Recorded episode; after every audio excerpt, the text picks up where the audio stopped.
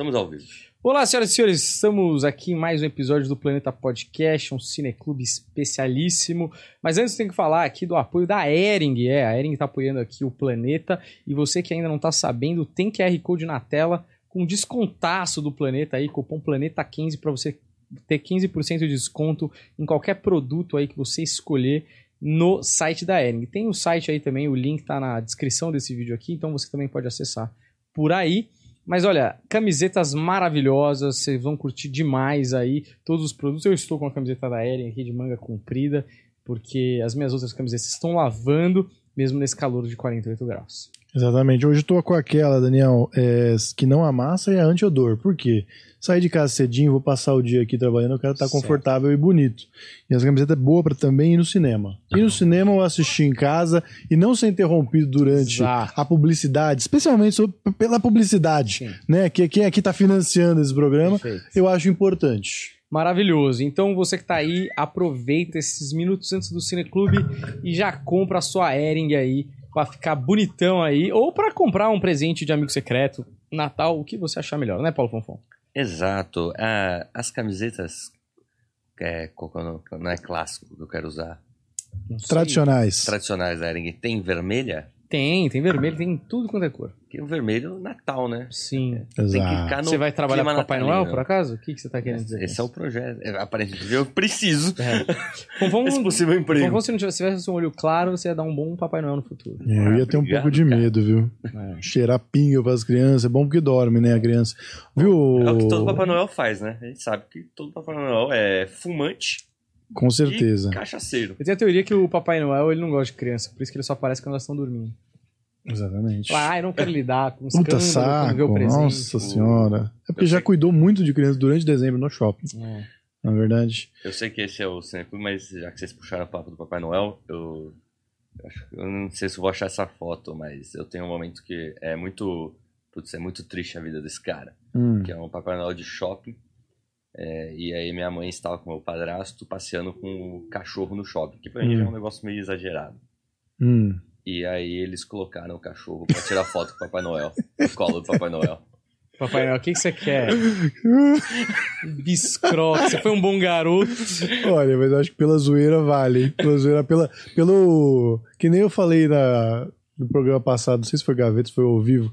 Pelo fato de, mano, seria absurdo se alguém fizesse isso. Só pra causar o desconforto. Eu acho que vai caga no, na, no tapete do Papai Noel, Mamãe Noel catando cocô. Eu já cruzei o Papai Noel sem estar vestido de Papai Noel no shopping. Hum, já, já fiz também. Que você fala, mano, nesse cara só pode estar de Papai Noel aqui, tá ligado? Será que era é Papai esse Noel? velho. Era só um mendigo. É, A gente não sabe. não dá pra saber. A gente não sabe. Mas, viu, ô, Daniel, eu vou passar. eu tenho que picotar. Eu vou passar o meu ano novo de branco. Eu nunca passo de branco, porque eu não tenho camiseta branca. Certo. Só tenho camiseta preta. Mas esse ano eu, eu comprei uma camiseta branca da Ering. Hum. Então eu vou passar de branco meu ano novo. Tá ótimo. E calça preta. Eu nunca né? passo de branco, eu passo de azul. Azul é a cor do quê no ano novo? Sei lá, eu sei que eu gosto de azul. É, bonito azul. Eu gosto também. É. Meus olhos são azuis. Fofão, o que, que é azul? Já era pra você ter puxando- pesquisado. Tô puxando aqui agora. tá Olha vendo? Já ele, melhorou, aquele você viu? digitação de catamilho. Aqui, ó, Curso de datilografia. significado das cores no ano novo. Por favor. Aqui, ó, azul. Cor que emana tranquilidade e calmaria. Então, se você deseja um ano mais sereno, Ih, essa é a sua escolha. É isso. É a serenidade que eu quero. A tranquilidade do homem que tem suas contas pagas. É essa a tranquilidade que eu quero, entendeu? É... Acho que a gente precisa de green. Verdinho. Ah, é verde é dinheiro? Verde. Eu achei que era dourado. eu não sei, eu acho que é Amarelo, dourado. que é Acho que o verde não é do dinheiro. Verde é saúde e esperança. Mas aí é a calcinha. Aí não é Ah. a camiseta, tem que usar a calcinha. A calcinha. E é, é incomoda, né? Incomoda. Não, calcinha verde não tem uma boa pra Fio usar. dental de preferência. Calcinha verde é fio dental. Não tem calcinha verde que não seja fio dental. É fio dental. Isso aí é Sim, vermelha também, né? Vermelha também. uma calçola vermelha? Não existe isso A daí, pessoa tá entendeu? em dúvida se ela quer seduzir ou se ela quer conforto. Complicado. Calçola da Mamãe Noel é vermelha.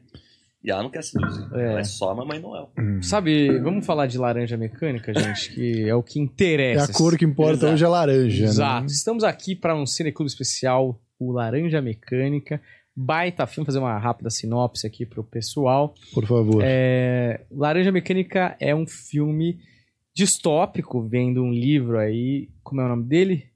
Laranja Burgess. Mecânica. Anthony Burgess. Anthony Burgess. é, o autor do livro. Pô, cara, você não sabe o que você tá apresentando, cara. E o nosso amigo Stanley Kubrick, que é o diretor. E ele lê, ele recebe esse livro quando ele tá fazendo em 2001. Diz ele que, que leu numa sentada só. Sim. Quando acabou de ler, já começou a ler de novo pra poder tentar ali fazer uma, alguma coisa como filme, né? Eu acho que das distopias clássicas aí, em 1984, Admirável Mundo Novo, tem tantas outras aí, mas das clássicas é o melhor filme de distopia. O, filme, sim, com É. certeza. É. E porque os outros filmes, 1984 ainda tem um filme ok, assim, mas Laranja Mecânica é com certeza melhor. É, dito isso, a história conta uma parada da vida do Alex, que é o ator, o personagem principal, e ele ali já no começo do filme sai dando a porrada numa galera ali, tomando um leite. E ali aquela imagem é muito icônica, né? Isso. Dele com o chapéu coco, os cílios postiços que a gente pode falar depois Sim. tomando leite ali e tal. Aquele olhar é um olhar re- é, repetido em mil filmes. Assim. É. Com certeza. Aquela tomada. É, aquela tomada começa no olho e vai abrindo. A gente e é uma muito. cara muito de psicopata. Né? Uhum. Você vê que não é um cara normal na primeira cena, assim. Sim. Tem uma outra cena que eles vão bater num velho lá que tá um mendigo, sei lá. Sim. Que tem ele olhando assim de perfil. Você fala, mano, aquilo é a cara da maldade, É. né? O prazer que o cara tá sentindo naquilo. Maravilhoso. Mas assim, sinopse. É, é um cara que tem uma, uma espécie de gangue ali, seus amigos, saem Clubes. descendo a porrada, fazendo vários delitos, ah, abusos sexuais e etc. E aí, em determinado momento, ele é preso. E aí ele fica na prisão. Ele é bastante manipulador. Ele quer se livrar da prisão. E aí cai no colo dele um programa do governo que vai tentar ali é, transformar pessoas do mal em pessoas do bem, é, limitando o próprio livre-arbítrio dessas pessoas. Ele, por isso, sai mais cedo ali da, da pena que ele tinha que cumprir. E aí ele se vê completamente indefeso dentro de uma sociedade cruel ali e tal. Agora, dito isso, vamos falar sobre o filme. Isso. Que começo falando ali, que é também sobre o livro, né? Sobre o nome, Uhum. Laranja Mecânica, que é muito maravilhoso. Sim. É muito, eu, quando vi quando era adolescente, primeiro, é, agora não me impactou tanto quanto me impactou a primeira vez, eu acho. Hum. Tinha 15 anos. Laranja Mecânica eu vi sem saber por que Laranja Mecânica, mas é o conceito de ter algo natural e orgânico, como a laranja, mas que por dentro é totalmente. é, não quero falar a palavra mecânico, mas assim, Uhum. totalmente robotizada, É, né? Totalmente Automatizado, automatizada, né? é, não natural, né? Uhum. Sim. Então eu acho que isso já dá um belo. Assim, uma bela pincelada do que é o filme. Sim. Sobre o que é o filme, né? Total. É, putz, eu li o livro quando eu era muito adolescente e eu lembro que o que mais me fascinou foi a linguagem e não a mensagem principal, talvez porque eu não tivesse estrutura emocional, intelectual pra entender aquilo. É, e, e também tem uma E- coisa, né? Eu acho que essa crítica que rola no livro é uma crítica que tem um contexto histórico, né? Uhum, O cara escreveu o livro, sim. a sociedade tava meio indo para aquele caminho ali. Quando você leu, você tá no Brasil, no, sei lá, século XXI, que já não é muito aquilo. Né? Ah, ao mesmo tempo que eu também eu, eu não tinha bagagem histórica pra entender que ele é uma parada meio universal, que até hoje você olhar alguns traços, algumas metáforas que tem ali, Uhum. elas se encaixam com as coisas que a gente tá vivendo e talvez por isso que o filme é tão foda e tão memorável.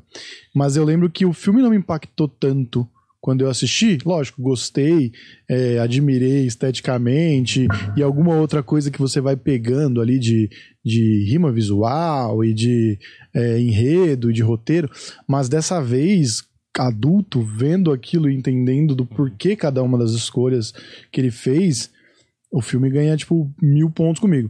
Eu queria pontuar que a gente demorou pra fazer esses Uhum. filmes e tem muitos outros filmes, tipo a gente citou Pulp Fiction até antes de começar, porque a gente ficava guardando, né? Falar, puta, vamos guardar pra uma oportunidade que a gente tá tranquilo pra gente assistir com calma e fazer. Uma grande bobagem, né? Porque a gente decidiu essa semana, na segunda-feira, e, pô, é um filme de duas horas que eu acho que hoje em dia é um filme bem fácil de se compreender. Não é um filme Sim. que precisa de uma grande. Você não precisa se debruçar absolutamente sobre o filme. Então, que bom que tam- estamos fazendo Laranja Mecânica. Sim, eu, eu acho que a temática principal ali do livro, principalmente, né? E aí ela vai pro filme também. É uma parada. E assim, isso é uma coisa da Inglaterra ali que tinha ali naquela época. Até uma coisa que eu pensei muito é aquela, música do Pink Floyd, Another Brick in the Wall, Uhum. né? Que fala também sobre a massificação estudantil ali, tentando transformar todo mundo meio que num robô, no Sim. sentido de tratar todo mundo meio do mesmo jeito. É, hey, teachers, leave the kids alone, meio que deixa cada um ser da maneira que precisa ser. É, até alguém falou no outro Cineclube, alguém comentou lá que o Ferris Bueller era o tijolo que tinha caído da parede, Aham, né? sim, sim, total. Eu acho que tem muito essa relação ali, é mais ou menos na mesma época, tem conversa, assim. Sim. É, o autor do livro, ele passou um tempo na Rússia e muita coisa chamou a atenção dele por lá. Principalmente essas gangues, entre aspas, que são amigos, mas que se vestem de uma maneira quase uniformizada, que causavam balbúrdia e tudo mais. E tem algumas palavras no filme, né? Porque no, no filme, no livro, que vêm de origem russa, né? Principalmente aquela, o nome do bar, do leite. Aham, são sim. Grugs, são palavras É, russas e tal. Sim. E, e ele ficou muito impressionado, o autor ali, pra ver onde estava indo a sociedade e tudo mais Ah. e tal. E aí aquela coisa do. Da, da questão filosófica de tipo, a gente prefere um cara mal, mas que faz, tem sua liberdade individual, ou ah, alguém robotizado, mas que ele continua sem moral, é, mas ele, ele é coagido a agir de uma certa forma, né? Sim. É lógico, é mais amplo que isso, a gente vai discutindo aqui, Sim. a gente vai desenrolando essa parada. Sim. Mas eu acho que a questão principal ali é, é meio que essa, qual é o papel do Estado Ah. é, diante da liberdade individual, né? E é, um, é o livre-arbítrio, né? A discussão principal. Eu acho que tem a ver essa, essa coisa de controle de, de pessoas, uma coisa meio filosófica até de Thomas Hobbes e Rousseau É. lá, né? Se- será que o humano é, é ruim por natureza ou será que o Estado que transforma o ser humano numa coisa ruim? Tem tudo isso e, ao mesmo tempo que ele é desesperançoso e sem resposta, né? É, eu acho que coisa de gênio assim mesmo, porque é isso. Ele pega é, ele, ele faz na essência a parada de eu vou te mostrar e não vou te contar. E todos esses elementos eles estão como uma orquestra aqui rodando para formar metáforas e funcionar é, para sempre. Porque a escolha do dialeto, vai, a escolha da linguagem, que é uma parada que chama pra caralho a atenção no livro e que o Kubrick incorporou um pouquinho no filme também. É isso, tem o russo, né? Tem o, é o inglês, tem o russo e tem um pouco de cultura cigana também. Uhum. E quando você pega o russo, considerando que o filme fala muito sobre capitalismo e sobre controle do Estado, é, e colocar na mão da população, de repente, o poder de decidir, acho que você tem um pano de fundo interessante você escolher o russo É. como uma segunda língua para montar essa, essa sua língua. E o cigano, que é uma pessoa sem casa, Uhum. sem lei e, e sempre marginalizado, né? Sempre jogado de lado, E com sempre uma moral um preterido. pouco flexível, assim, porque Exatamente. há muitos furtos ali na, na cultura cigana, É. é um negócio de viver meio da... como um nômade da mesmo. malandragem. É. Ao mesmo tempo, e aí que eu queria até fazer uma relação com o Bukowski, que eu sempre falo aqui, é que tipo, o Bukowski tinha aquela linguagem podre, falando de gente suja, miserável e, e que pensava coisas erradas, né? Bukowski, em alguns momentos, o Ren Chinaski, no personagem, tinha até uma inclinação meio nazista em alguns momentos. E, e você conversa com as pessoas que conviveram com o Bukowski, eles falam, cara, eu nunca vi o Bukowski bêbado. Então tudo aquilo era uma persona, um personagem que ele criou pra falar daquela sociedade podre que ele cresceu. Que é muito difícil você formar um cidadão razoável com tudo isso que acontece, com essa falta de oportunidade, de nutrição e tudo mais, tá ligado? Então eu acho que tem muito disso. Os ciganos, eles, lógico, é, têm a malandragem pra sobreviver, mas também porque são sempre marginalizados, nunca tiveram uma possibilidade de viver de igual para igual com os outros, tá ligado? E, e esse filme é quando parece que todas as coisas convergem, todas as coisas fazem sentido, né? Porque tem todo esse sentido de laranja mecânica ao mesmo tempo que ele falou que ele foi pensar, racionalizar isso em outro momento, porque ele simplesmente estava num pub um dia e ouviu um cara falando pro outro: Nossa, isso aqui é tão esquisito quanto uma laranja mecânica. E não tinha um contexto inicial. Mas quando ele coloca na história dele, com todo esse poder, se torna, né? Um material que faz sentido. E a curiosidade é, que eu acho interessante: a esposa do Anthony Burgess foi morta e estuprada por uma gangue de adolescentes meio delinquentes. E ele coloca isso no filme, revive essa dor e ainda faz uma autocrítica sobre o próprio sobre a própria classe. É, no livro?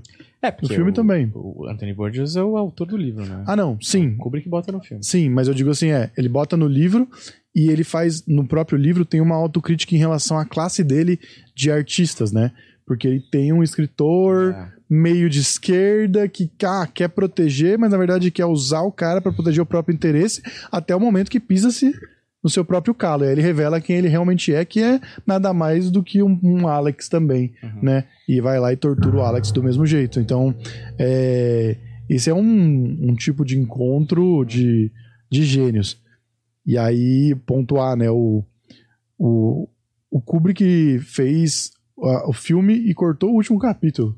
Porque ele achava que a visão do Burgess era até meio coxinha. Uhum. E aí ele faz uma coisa até mais pessimista e mais degradante. Porque no final do livro, o Alex acaba se tornando um, um tiozão e que, que vai viver Ah. uma vida normal. É, a cena final ele encontra um daqueles caras que ele, né, um doido lá. Uhum. E aí ele encontra o cara meio falando inglês sem gíria, Ah. não sei o quê. E aí o Alex fala: Ah, então eu preciso arranjar uma mulher e um filho, não sei o quê. Uhum. Só que, cara, não cabe esse final no filme. Não faz sentido. Sabe por quê? Porque o Alex, ele não é um ser humano normal. No filme ele é um psicopata. Ele é um psicopata. Ele é um psicopata assim, foda-se. Tipo, ele não é um psicopata, ah, eu preciso arranjar um filho e uma mulher. É porque ali ele mostra que o Estado ganhou, né, sobre a Aham. individualidade. Mas eu, eu acho que ali, o, no caso do filme, o Alex, ele é ele é um psicopata e fo- ele poderia até arranjar a mulher e o filho, mas assim, se acabasse assim, parece que ele foi. Porque tem uma coisa que é muito interessante no filme, que o uniforme deles de, de gangue ali, ele usa uma culhoneira, né? Ah, E é assim, é um, é um negócio de proteção do- dos seus bolas, né? Uhum. Vamos dizer assim. E pra que que ele usa aquilo? Que símbolo aquilo representa? É para o Estado não castrá-lo, né? uhum. E aí, quando ele é preso, aquilo, aquele uniforme vai embora, ele se perde a colhoneira, e durante aquele processo do Ludovico, ele é castrado de uma certa forma ali ah, pelo Estado, e aí ele, ele não é mais o Alex de antigamente. Esse é o simbolismo da parada. Então, se ele casa e tem filhos, mesmo que ele seja o mesmo psicopata, ele foi castrado mesmo. Né? E eu acho que o, que o Kubrick não queria mostrar a vitória do Estado, ele queria mostrar que, tipo assim, vocês podem torcer e dobrar e fazer o que você quiser, mas ali dentro, na essência, o cara sempre vai ser uma outra coisa. É, eu acho que é isso. Eu acho que é isso. Mas, ao mesmo tempo, eu acho que a- ele ilustrou de uma outra maneira finais parecidos. Só uma coisa que eu esqueci de pontuar. Ele escolheu fazer essa língua nova e não usar gírias da época, pra, e que eu, que eu ia falar o negócio de gênio, né? Uhum. Pra que seja pra sempre universal. É, temporal. né? Pra que seja, tipo, putz, isso aqui é só pra representar que o jovem fala diferente, que o jovem se nega a falar igual e é um, tá vendo o mundo de um outro jeito, tá comunicando de um outro jeito. Mas é. Porque eu sinto assim, quando o, o Alex é, se torna mais um, eu também acho que ele só tá reprimindo por um tempo os instintos que daqui a pouco vai explodir de novo. É. Que, que, mas que ele pode continuar sendo um filho da puta se ele fizer parte daquele sistema. Tipo galera de igreja, tipo É, aquele papo é. de flor de lis, fala, ó, você pode fazer tudo por fora, só não deixa ninguém ficar sabendo. Entendeu? Mas ele é meio assim, né? Ele é super manipulador, né? Uhum. Ele é um baita, é muito bem feito, assim, como ele é, um, ele é o psicopata escrito. E a atuação do cara é muito, Muito boa. bom. Porque todo o tempo ele tá meio que debochando, Ah. ele fala de um jeito meio satírico das coisas. Tipo, eu não levo vocês a sério. Esse Uhum. sistema tá tudo errado, eu faço o que eu quiser. Tanto é que, por exemplo, ele é tão viciado em, em- em fazer os crimes e tal, é a adrenalina da parada, e o sadismo da parada, que você vê a gaveta dele cheia de relógio, cheia de dinheiro que ele nem usa. É. Não é, é, é- pra ele é uma arte, né? É, tipo, Pra ele tá é- lá só pelo. Ele curte É o fazer a troféu, maldade. aquela porra lá. né? A graça é o, é. o dia de ter feito aquilo. sabe? E o confronto, né? É. O confronto de fazer o que não se pode fazer. Mas quando ele também aceita esse lugar do Estado e entende que ele pode ser como eles e que aquelas pessoas do Estado também são como eles. Eles usam cartolas e tudo mais, mas eles estão lá aplaudindo a minha orgia, tipo, eu vou continuar fazendo isso. Eu acho parecido. Eu só acho um pouco mais escandaloso, assim, sabe? Talvez o Kubrick, por estar numa mídia muito mais visual, quis, sei lá, é, mostrar essa parada de que não, mano, ele com certeza ele vai voltar. Talvez o Burgess deixa tipo em no subtexto ali, ó, ah, ele tá indo, tá fazendo, tá aceitando, mas porra, se você acompanhou o Alex até aqui, você sabe que o Alex não vai parar. É, Tá então é. É que fica claro no filme, né? Que ele, a última frase dele é. Como é que é? Ele é uma ironia, assim. Ele fala, ah, Aham. eu agora estou consertado, não é mesmo? Tipo, alguma coisa assim, Aham, né? Sim, sim. Tipo, vocês acham que vocês vão me dobrar? É muito claro, assim, que tipo, Kubrick tá falando, mano, vocês estão malucos, isso aí Uhum. nunca vai funcionar, isso aí não é. É anti-humano, assim, é não natural, isso não existe. Ah. E agora o Alex, eu acho ele um personagem dos melhores do cinema, inclusive. O nosso amigo Heath Ledger baseou o Coringa muito ali. Total. É, e é muito da hora, assim, porque, por exemplo, aqueles cílios postiços que ele usa de um lado do olho, acho muito interessante, assim, porque você pode interpretar de várias formas. A forma de ele olha o mundo por um olho com os olhos de todo mundo, e por um outro olho, aquele. Aquele olho ele tem um, uma- um ponto de vista diferente. Aquele olho não é Uhum. normal. Aquele olho enxerga o mundo de uma outra forma. E os cílios postiços ali são não são cílios postiços normais, né? Eles, eles quase formam facas, assim, né? Porque Uhum. eles são mais pontiagudos do que Uhum. cílios postiço normal, né? E ele é um. Ele mostra que o moleque é inteligente, né? Sim. Que, tipo assim, o cara é fã de Beethoven, tem uma Aham. sensibilidade e uma inteligência acima do normal, e assim, o cara é um grande fã, né? Sim. Então ele aprecia o belo, ele aprecia é, algumas coisas ali que Uhum. mostram que ele não é um ah, adolescente normal. Tanto é que ele dá uma porrada no colega dele lá, Sim. que começa a atrapalhar a menina cantando uma. Alguma coisa de Beethoven, sei lá. É, a menina tá cantando uma música que a, o, o backing é do Beethoven, né? O backing fazer assim, né? o- Porque é assim, mas tudo bem. E então, tipo assim, a maldade ali é. Ele é pura maldade, né? Ah, E eu acho interessante esse negócio porque a ele coloca a igreja no meio da, da brincadeira. uhum. a linha moral cristã, né? E como que funciona. É, mas eu acho ele um personagem maravilhoso. Inclusive aquela cena famosíssima que ele vai matar o cara lá e matar a mulher, estuprar a mulher do, do jornalista. Ele começa a cantar Singing in the Rain, Ah, que é a música que acaba o filme. uhum. E tem uma história engraçada que o Kubrick pega o ator. Como é o nome dele? É... Chama Aqui, ó, McDonald, McDowell. É, elenco. Malcolm McDowell. Malcolm Malcolm McDowell. Ah, pega ele pelo braço numa festa e vai apresentar pro cara o ator principal do Singing in the Rain, Jane Kelly, né? o Jim Kelly. E É. o Jim Kelly tá puto. Uhum. Tipo assim, nem olha na cara, sai andando, muito puto. E aí o Kubrick fala, pra, é, o cara não entende nada, ele fala, o que aconteceu? Aí o Kubrick fala, porra, é, todo mundo em Hollywood, no mundo, ouve Singing in the Rain e lembra dele. Agora, tu, e essa é uma cena feliz, né? É, Uma cena fudido. alegre e tal. Agora todo mundo que vai ouvir Singing in the Rain vai lembrar de você. Uhum. E é uma cena horrível de estupro e, e morte, né? E foi improviso, né? E foi improviso. Mas assim, cabe ali como uma luva, assim, porque é isso, tipo, se Singing in the Rain é uma cena muito alegre pra aquele cara, ele tá muito feliz naquela Uhum. cena. Pro Alex, aquilo é alegria. Uhum. Só que pra gente que é sociedade normal, cria um contraste, tipo assim, como que ele tá tão feliz cometendo um dos atos mais absurdos que um homem pode cometer, sabe? Assim, Uhum. então, é, o Alex é um personagem muito completo, assim, Ah. muito, muitos contrastes, né? Sim, e quando você assiste ou lê adolescente, onde você tem poucas referências, você fica confuso, porque o personagem principal é o herói, sempre foi o herói. E você começa a conhecer outras coisas, o personagem principal é um merda.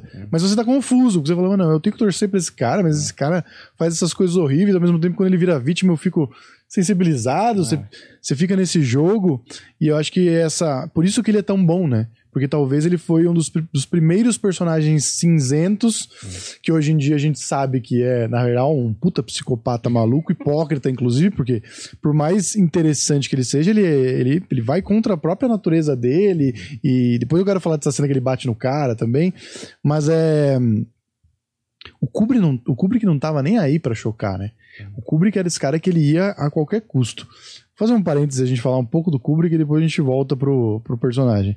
Só porque tem a ver com essa história que você contou. É, o Kubrick queria esse cara. Ele queria o, o Malcolm pra fazer. Falou, mano, esse papel é seu desde o início. Tem a história até que o Mick Jagger comprou os direitos do Laranja Mecânica por 500 mil libras. E aí depois uh, o estúdio recomprou por muito mais Uhum. pro Kubrick fazer. Mas o Mick Jagger queria fazer o, o, o Alex. É. Não, Ah, é? o filme, a banda seriam os Drugs. Nossa. E até depois a gente tem que entrar nesse assunto. Imagina se tivesse feito, talvez tivesse sido cancelado, né? Porra, Não, nada. a Talvez gente, fosse uma obra cult bem trash. É. A gente- estranho, né? a gente tem que ver. Ia ser estranho e eu acho que cai ali. Tô, não sei se eu tô subestimando É, o Mick também, Jagger. Eu também, eu caí nisso também. Mas cai um pouco, esse filme cai um pouco no, no que caiu o Clube da Luta que no que caiu Tropa de Elite. É. As pessoas assistem esse filme e não entendem. As pessoas acham realmente que o Alex é um herói, É. tá ligado? E acho que a gente tem, tem que entrar nessa discussão aí. Mas é, o Kubrick compra esses direitos, ele, ele é, quer fazer um filme barato, custou 2 milhões, foi talvez o filme mais barato dele, É. dos principais, assim. E ele veio de um de 12, que é o 2001, né? Que empatou. 2001. Que, que empatou, mas ainda é, foi um sucesso, Foi um mas, sucesso. mas tipo, É que e- naquela época, 12 milhões de dólares Era um absurdo, né? real, assim. E não, e estourou o orçamento. Tipo, o Kubrick, sei lá, prometeu que ia ser 8 e gastou 12, entendeu? Então, assim, já era um, um bagulho problemático. E aí o Kubrick se muda pra, pra Inglaterra, porque ele não quer ficar perto dos estúdios, porque ele não quer ninguém lá dando, é, metendo o bedelho. E ele. E ele quer provar pros estúdios que ele consegue fazer um filme barato. Até também porque ele tinha feito Spartacus e ele, tipo, odiou o resultado, porque era um filme de estúdio e tudo E não, mais. ele não era dele, né? É. Tipo assim, o, o que É um acontece filme é que ator. ele quer provar que ele consegue fazer um filme barato e um filme curto, em curto prazo. Uhum. A Laranja Mecânica acho que é filmado em seis meses. É, é, tipo, é, é, que, é tipo, muito tempo. Que é né? muito tempo, mas É. pra ele era curto, assim. Uhum. Tipo, o Hitchcock fez 40 dias, o Psicose, né? O cara fez seis meses, um filme Exato. curto pro Kubrick. Mas é... O Spartacus não era dele, né? Tipo assim, Filme não era um estúdio. projeto dele. Ele Uhum. foi o diretor de aluguel. Ah. Ia rolar o filme, alguém puxou ele ele odiou, porque ele teve que corresponder a um monte de coisa que a galera queria que ele Uhum. fizesse e não era muito bem o que ele queria, né? Mas aí vem esse negócio do Kubrick ser o cara que quer tudo a qualquer custo. É o cara que bota a menina pra repetir 100 vezes a frase no iluminado porque ele quer que ela fique realmente assustada. Só de estar ali, tá ligado? Ele é o cara que manda pintar é, flor, floresta em Barry Lyndon porque ele fala, não, não gosto de amarelo, quero branco, pinta tudo de branco. É um psicopata. E ele tá, leva tudo Ele e o Ao Alex, fim. ó. Não, bate muito. E aí, o cara, mano, o, o, o Malcolm teve que assistindo filme de, de maluquice por mil anos pra, pra entrar nessa parada de, de violência. É, machucou a córnea dele, aquela cena de estar segurando, Os, E- os- como chama aquilo? Os pregadores. os né? pregadores, e o Kubrick prometeu pra ele 2% da bilheteria.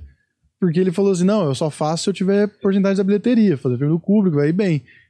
Aí o Kubrick falou: não, beleza, vou conversar com o estúdio. Ele falou: porra, o estúdio deu os 2%. O Kubrick vai lá pro Malcolm e fala: não, o estúdio não deu, meu. Tentei, mas não deu. Assim, um filho da puta que mentiu pro cara, fez o cara passar por tudo isso. Mano, o cara tem essa coragem de mentir pro cara e durante esse processo gravar, mano, o cara teve que gravar tudo isso, machucou a córnea, parou, saiu, melhorou, voltou pra gravar de novo, velho.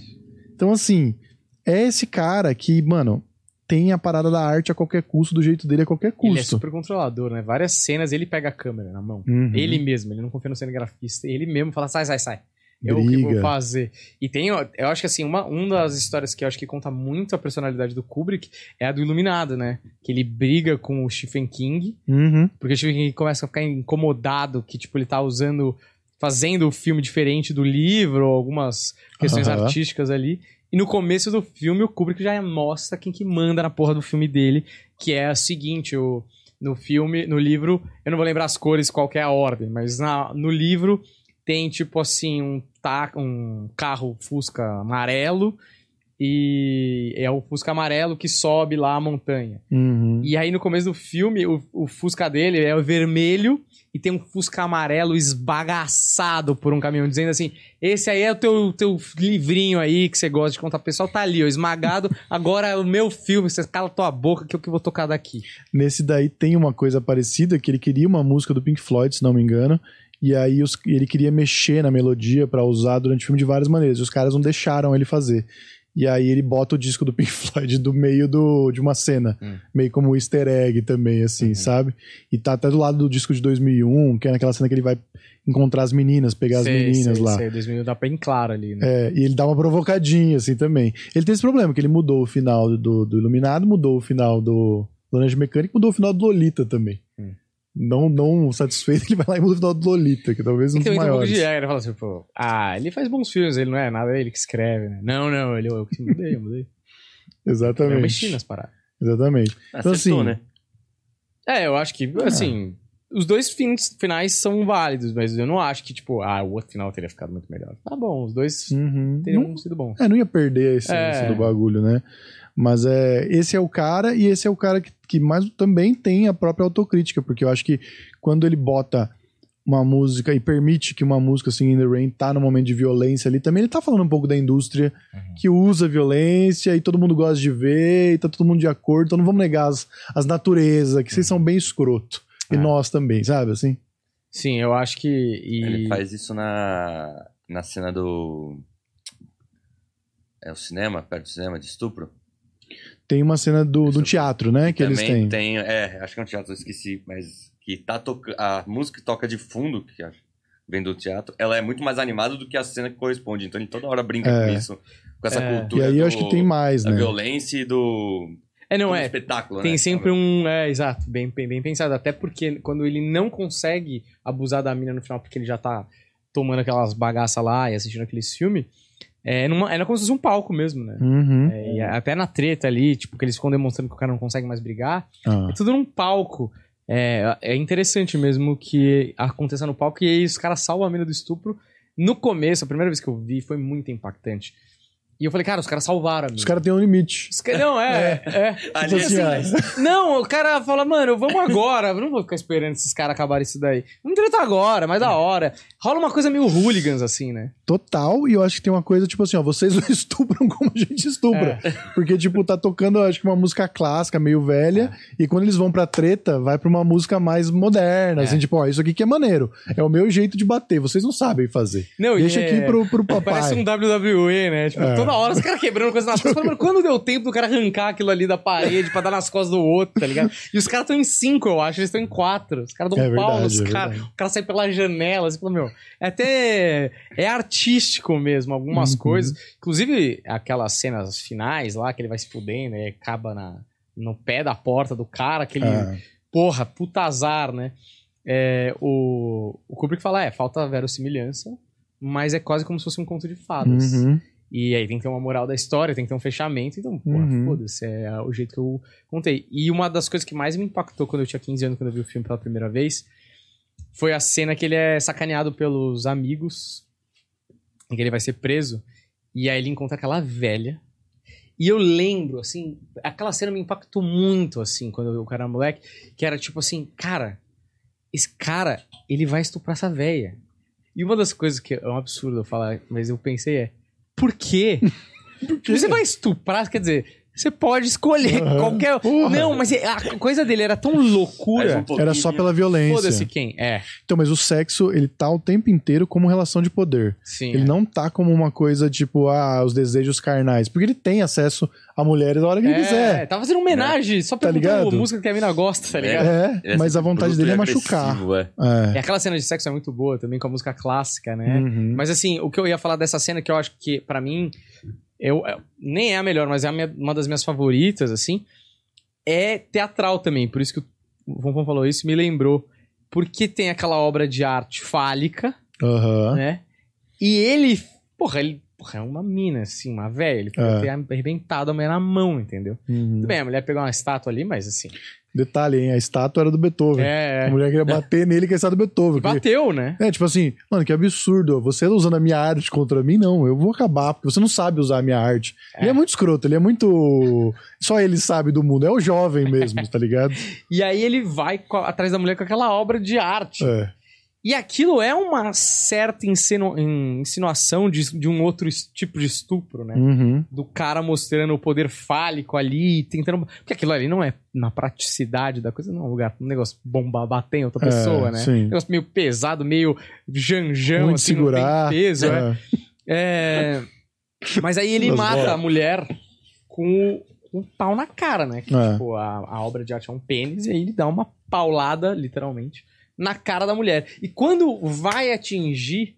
Olha como é doido. O meu eu, que nunca tinha visto aquele filme, quando vai bater, algo em mim queria ver Uhum. o resultado da, pan- da paulada. Tipo assim, queria ver. Quando ele bota, tipo, um desenho animado ali de umas cenas meio bizarras ali, né? Aham. Um negócio meio uma mulher, sei lá o que, que é aquilo Sim. lá. Falei, não, eu queria ver. Por que, que ele tirou isso de mim?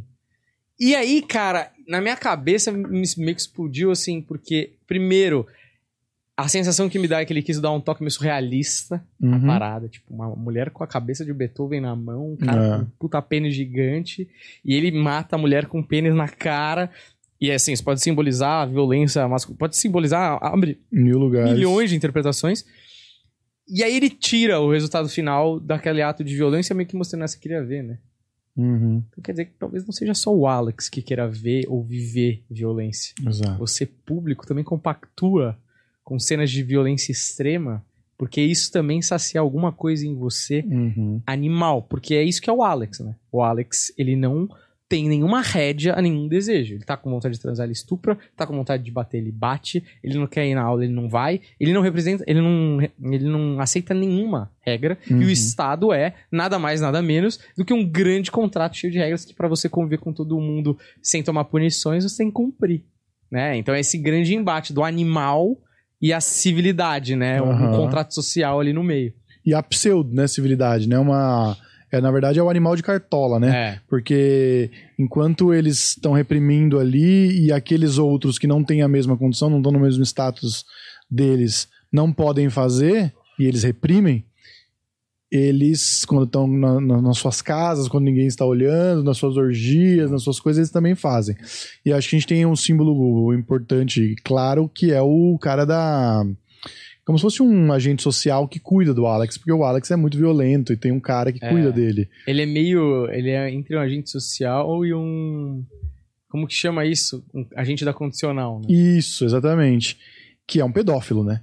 O cara é um pedófilo, o cara, ele entra na casa do, do...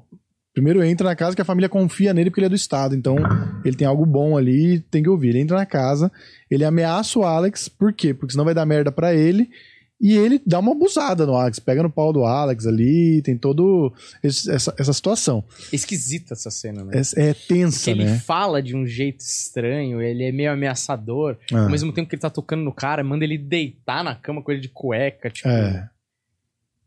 Ele- ela, é- ela cria um desconforto, né? Uhum. E ele fala de um jeito estranho. E é aquela parada que eu acho que deixa no ar, no sentido assim, talvez o Estado não te estupre propriamente, mas ele pode fazer isso a qualquer momento. É bom que todo mundo saiba que isso meio que tá prestes a Que ele pode acontecer, abusar, né? né? E e aí o único lugar, né, onde você pode ser violento é quando você está no Estado. Tanto que os amigos dele, os outros drugs lá, quando ele sai da prisão, eles se tornam também policiais, porque é o lugar onde a violência é aceitável. Uhum. É, assim como aquele outro guarda da prisão que é todo exagerado e todo bruto e grita e impõe respeito e quando tá assistindo lá o Alex e a mulher ele praticamente torce, né? Ele parece que fala, "Ai, espero que o Alex faça alguma coisa pra eu poder Uhum. assistir também, tá ligado? Então tem essa parada. Agora o Alex é um filho da puta, um merda, um louco e um hipócrita, porque ele quer fazer a arte do jeito dele porque ele vem de um lugar de classe média, sem amor é verdade, sem Uhum. é, condições para formar ele um cidadão razoável, porque os pais também não se importam com nada, só se importam com as suas vidas e tudo mais. Então ele não rouba por dinheiro. E aí ele quer fazer do jeito dele, a violência dele, os estupros dele, as coisas dele. Quando As coisinhas dele, né? no jeitinho dele, né? Que mano, vamos, vamos Parece botar uma mãe falando. Não, o Alex, que ele não convive muito com a gente, mas ele quer fazer as coisinhas dele, os estupros dele, os assaltos É, dele. ele é um Gente, filho da puta do cara, nazista do Não. caralho. Mas no fundo ele é bonzinho. Não, ponto. Ele acha. verdadeiro. É que assim, às, às vezes a gente, e eu tô falando do ser humano em geral, tem a conversa tantas vezes e tem tão concreto o certo e errado sobre determinado assunto, eu não tô falando de violência, de coisas é, erradas a se fazer, mas tipo assim, vamos supor, eu e você temos uma conversa sobre comédia tantas vezes que é tão claro na nossa cabeça o que é certo e errado, porque a gente já discutiu mil vezes, que às vezes a gente vai discutir com uma pessoa, a gente não consegue nem é, transmitir, porque a pessoa não tem as referências que a gente teve pra chegar nessa conclusão que é óbvio, então não vale nem a pena falar. A gente falou sobre isso no episódio de terça-feira, Hum. mais ou menos. O Alex tem muito claro que o que ele tá fazendo é a arte dele, é o jeito dele, tá certo, porque ele tem todo esse direito, porque todos os outros direitos foram tirados dele por ele não ser. É, não viver no lugar mais privilegiado da sociedade. Os outros amigos dele, além de serem violentos também por essa natureza, é, eles precisam de dinheiro, porque são pessoas mais pobres que o Alex. E quando eles decidem fazer do jeito deles, ou ter um motivo para fazer tudo aquilo, que é vamos roubar, vamos fazer uma coisa que a gente precisa desse dinheiro, pra gente ganhar mais, Aí o Alex fala: Não, isso não é do meu jeito, então eu vou bater em vocês, vou espancar vocês. É, você não entende a minha arte do Beethoven. Uhum. Cala a boca, que é a minha arte, eu gosto do Beethoven, você não entende isso daqui. Só que é um puta do hipócrita, entendeu? Porque na verdade os caras são tão. Eles têm o mesmo direito de fazer as coisas erradas quanto o Alex, que é nenhum. Entendeu? Mas na, na dele, ele é podre, ele é corruptível, ele faz sentido de entrar no sistema. Ele pode ser no futuro um, um bom ministro do interior, porque ele é manipulador também, Sim. ele tá conseguindo Ele é se super segurar. né? né? E ele, e ele. Aí tem duas coisas, né? Ele também ali, quando ele bate nos caras, é que ele tá com medo de perder a liderança do grupo, né? Também. Que ele, na voz de off, ele fala, o cara tá querendo. É muito bom aquela cara que ele faz, né? Uhum. Deu vontade de até comprar aquela fantasia. é, é, ele fala, o cara quer se tornar o líder, eu não vou mostrar pra vocês quem que é o líder. Tanto é que, que os caras ficam putos depois, né? Esse cara é. É. o líder, então vamos derrubar esse filho da puta. E agora, uma coisa que eu acho muito boa, mas passa muito desapercebido, é que os pais, eu não acho que eles foram retratados só como egoístas, eles foram retratados como grandes alienados, assim. Gados, total. É, tipo assim, eles são tão. é, eles são tão fora da realidade que eles não percebem que o filho deles não foi na semana inteira à escola. Uhum. Dá a pior desculpa, tipo assim, pô, tô com dor de cabeça. Desculpa. Tipo assim, mano, se eu falar pro meu pai, depois de cinco dias que eu não fui na escola, eu tô com dor de cabeça, ele fala, ah, foda-se, vai com dor de cabeça, vai, Uhum. só vai. Se não te arrebenta, sei lá. é, tá ligado? É. Então os pais, eles são, eles são completamente alheios à Ah. realidade. E eu acho que também é uma crítica é, ao, aos pais, que é assim, o governo tá tendo que educar da maneira dele, porque vocês não estão fazendo o trabalho de Uhum. vocês. Porque se esse moleque tivesse recebido limites, tivesse recebido orientação, recebido amor, etc, etc, dos pais, eu, o governo, não teria que estar me metendo e colocando o cara num negócio extremamente abusivo. Aham. Sabe assim? Sim, eu acho que tem isso e eu acho que tem um pouco uma coisa que faz um paralelo com o Clube da Luta também. Porque os pais estão preocupados com a moda, preocupados com o que eles vão ver na TV, preocupados em se alienar, porque a vida deles é uma merda, que também, no fundo, é culpa do Estado que não conseguiu organizar um país é, decente, razoável e igualitário, tá ligado? Então é meio que uma parada que vai se retroalimentando, assim. O ser humano é ruim, o Estado forma pessoas ruins que estão no Estado, que continua formando uma sociedade que, quando tá lá, ele só pensa nos interesses deles egoístas e que acaba que não é legal pra todo mundo, então vira uma guerra pra sempre, tá ligado? É, e. Enfim. Eu acho que tem tudo isso. Eu acho que. Eu não sei. Eu perdi totalmente que eu. Mas é, o ponto é do coisa eu também não sei. Tem solução essa porra? Ah, porque o capitalismo é péssimo. Tem solução? Tem solução. O capitalismo Então, é o melhor que deu aí, velho. Mas é, então, aí. eu acho que é uma. É uma, um filme, pelo menos quando eu assisti, ele me, me lembra um pouco assim do clima da, da Guerra Fria, assim, né? É, porque eu acho que tinha essa parada da União Soviética. E eu acho que tinham estados fortes capitalistas normais que também estavam meio que tateando qualquer, qual era a função do Estado. Porque, por exemplo, você pega um Estado totalitário e fala, ah, o Estado deve tudo. Tipo, deve educar, deve formar, deve, deve, deve, deve, deve tudo. É complicado, porque chega um momento de tipo. Tá aí o cidadão individual fica meio perdido, assim. Ele vai se dissolver no meio de tantas normas e tantos programas e Uhum. do jeito que eles querem. E aí você tira o- a individualidade das pessoas. E é, e é confuso, porque quando eu assisti o filme pela primeira vez, você fala, porra, é bom, né? Você pega um psicopata e doma ele e bota a porra da, da das rédeas nele, você evita mortes, estupros e blá blá blá Hum. e tal. Mas o filme, ele é meio dual, porque assim, beleza, o cara realmente tá dificultado ali de fazer. Apesar de não tá fazendo, não porque ele escolheu não fazer, e sim por uma impossibilidade, depois de uma tortura, Uhum. de não conseguir fazer, porque ele queria fazer, né? Uhum. É, E por outro lado, você fala, cara, é, será que cabe ao Estado? Porque você reabilitar uma pessoa que é a intenção muito torta dos nossos sistemas é, penitenciários hoje em dia, Uhum. que é, teoricamente, ah, a gente retira esse cara da sociedade, porque ele não tem condição. A gente reeduca ele para ele voltar à sociedade, um cidadão vendo que o crime não compensa, o que blá, blá. Não acontece isso. O Aham. cara vai para uma faculdade de crime, né? Sim, E a- aí ele aprende. até metaforicamente a cena do que é baseada no livro do no, no quadro do Van Gogh, que são os presos rodando. Aquilo ali é o que acontece, né? Tipo assim, está na, na cadeia, está rodando no mesmo lugar. Você É. não tá evoluindo, não tá indo pra lugar nenhum, tá que ligado? tem naquele filme também, né? O Expresso do, da Meia-Noite, né? Que ele é preso com droga, acho que num país meio, tipo, Turquia, tipo... Hum. é, você nunca viu esse filme? É um filme antigaço. Ele é pego com droga e aí ele fica preso numa prisão de oitavo mundo. E os presos, na hora do banho de sol, eles ficam dando volta, tipo, em círculos. E aí o cara não entende, chega uma hora que começa a dar volta em círculo também e tal. Que é meio isso, né? Tipo, todo dia é o dia da marmota numa prisão, numa Aham. prisão né? E, e aí você vê, né? Tipo, é, essa questão filosófica que, na verdade, o que, que o filme quer dizer é que a individualidade, por mais é, reprimida, ela, ela ainda é essência do ser humano, né? Sim. Ele pode demonstrar ou não, mas ali, quando tem o fim do filme, ele tá imaginando uma mulher, né? Uhum. E ele com a mulher e tal. Quer dizer, tipo, ele consegue ainda, na mente dele, de repente, trabalhar todas aquelas perversidades e de alguma forma ele vai dar um jeito. Ele vai fazer, vai ele acabar vai fazendo. dar um jeito de, de driblar aquela parada, tá ligado? Puta filme, né? Puta filme. Como eu falei, sofre daquele problema do, da galera que gosta do Tropa de Elite, porque acha que é maneiro o que o Capitão Nascimento faz, da galera que assiste Clube da Luta e decide montar um Clube da Luta. É. Sofre esse problema, porque a galera não entende é, o porquê que a violência tá colocada daquele jeito e por que os personagens são daquele jeito.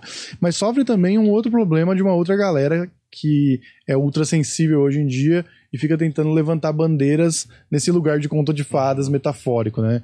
É, muita gente fala, ah, mas as cenas de violência são muito pesadas, sendo que no fundo, no fundo, ele não concretiza a violência, né?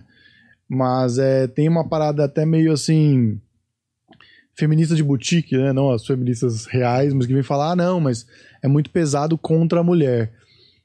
É, é, primeiro porque são alegorias, e, e é pesado contra a mulher porque realmente a sociedade é machista e é injusta contra a mulher. Então, na real, é isso que ele tá falando. Ele tá usando ali a- as mulheres para fazer essas cenas e mostrando qual é o pior dos crimes, que talvez seja o estupro, né? É, estupro junto com assassinato, acho que Ah. é imbatível. É, eu acho que só a pedofilia É. que é tipo pior, né? Porque aí você tá mais indefeso ainda, né?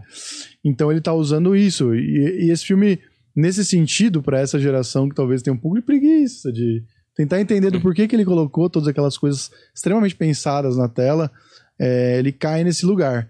Mas ele continua sendo, talvez, um dos maiores filmes de todos os tempos aí.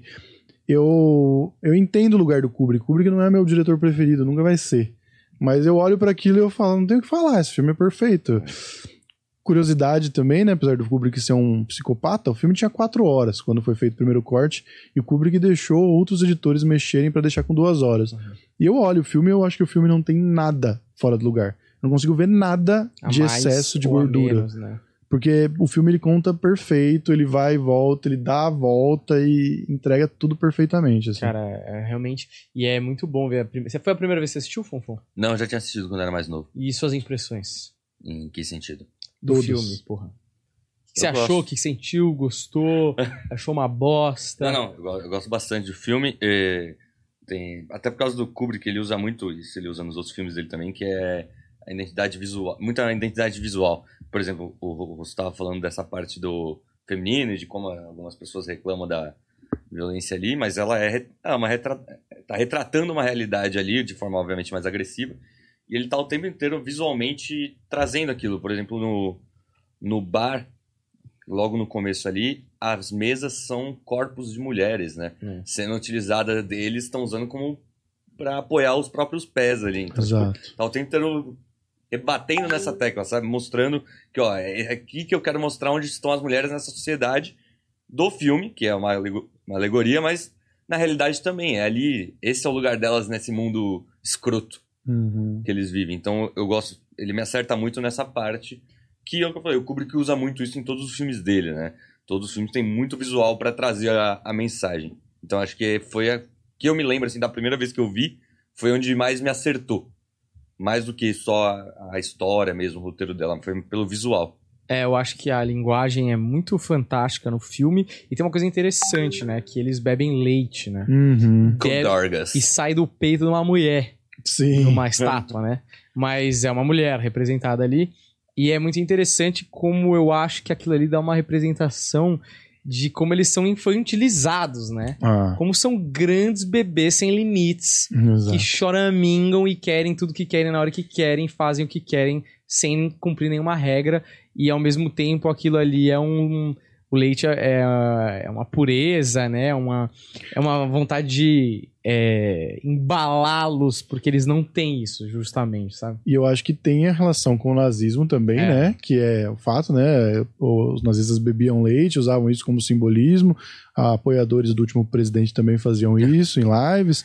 É, tem essa parada e eu acho que bate desse jeito também nessas pessoas, ó. Esse bando de selvagens aí é um bando de animal, né? Bebê irracional que quer leite, basicamente. O cara até pontuou aqui, acho até engraçado. Os come- o comentário, né? Filme excelente, e prova que boas histórias podem começar com um copo de leite.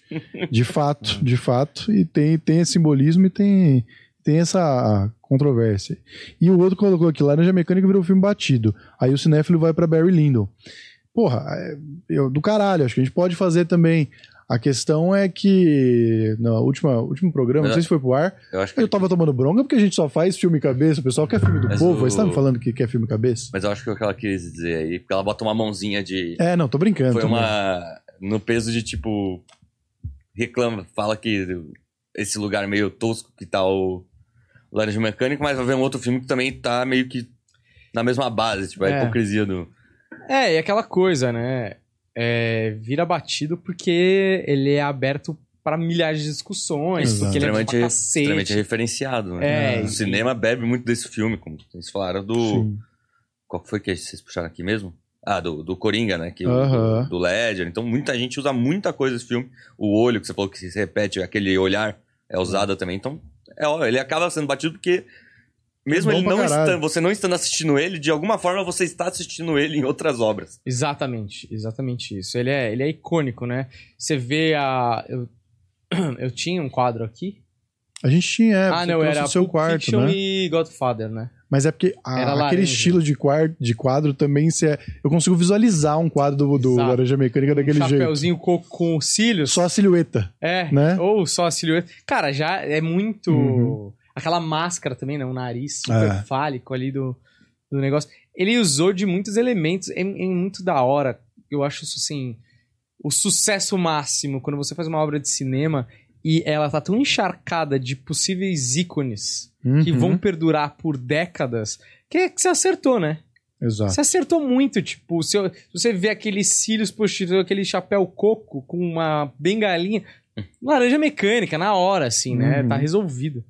Bom, é isso que eu tinha pra falar. Vocês querem falar Matou, né? é, referências, querem falar indicações? Cara, eu anotei umas referências aqui, mas eu acho que a gente acabou falando tudo. É, eu tava falando, zoando com o cara aí, porque a gente toma bronca, né? Entre aspas, de, de tudo quanto é canto. E eu entendo que seja clichê, concordo com isso que você falou, mas a gente tinha que fazer. Eu acho que tem que ter cineclube de tudo. Sim. Tem que ter gente falando até do, do filme mais óbvio de todos, porque merece, né, porra? Se chegou aqui, merece. Então, Sim. a gente um dia a gente faz de Barry Lyndon. Vai demorar um pouco, mas a gente vai fazer, vai fazer. Em algum momento vai chegar. Deixa eu ver aqui. Cara, eu acho que a gente falou realmente tudo. Eu falei do pastor da igreja, né? Que o pastor da igreja critica também o Acho sistema que, de. acho que a gente não citou, mas ele fala. É A gente sistema... citou, mas não falou, né? Pastor E- de igreja, só botar meio bicha, né? Meio bicha, querendo também tentar penetrar É o- o pequeno Alex ali. Não é Quer dizer, o grande tá? Alex, é lá- Alex o Grande, né? Capitão Bicho. Que é o Alex. é, Mr. Bicha. curiosidade, né? Você vai ver Alex. esse episódio depois, É, galera. é verdade. o Mr. Bicha tá do outro. O Alex, ele é. Alex significa sem lei. Hum. Então é sem lei ou grande. É o Alex, né? Alex, exatamente. E, e aí o menino, o, o, o pastor quer penetrá-lo. E ele até fala: você quer conversar comigo em particular? É sobre isso, né? Porque é o que as pessoas falam comigo.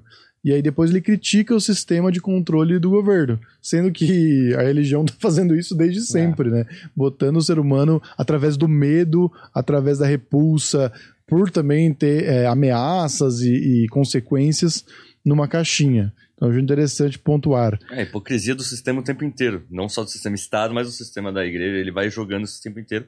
Ele cita nessa hora que ele tá reclamando, que ele tá falando. É ele que critica quando o Alex quer, quer ir pro. Qual que é o nome da, da operação? que ele tem? Ludovico. Ludovico.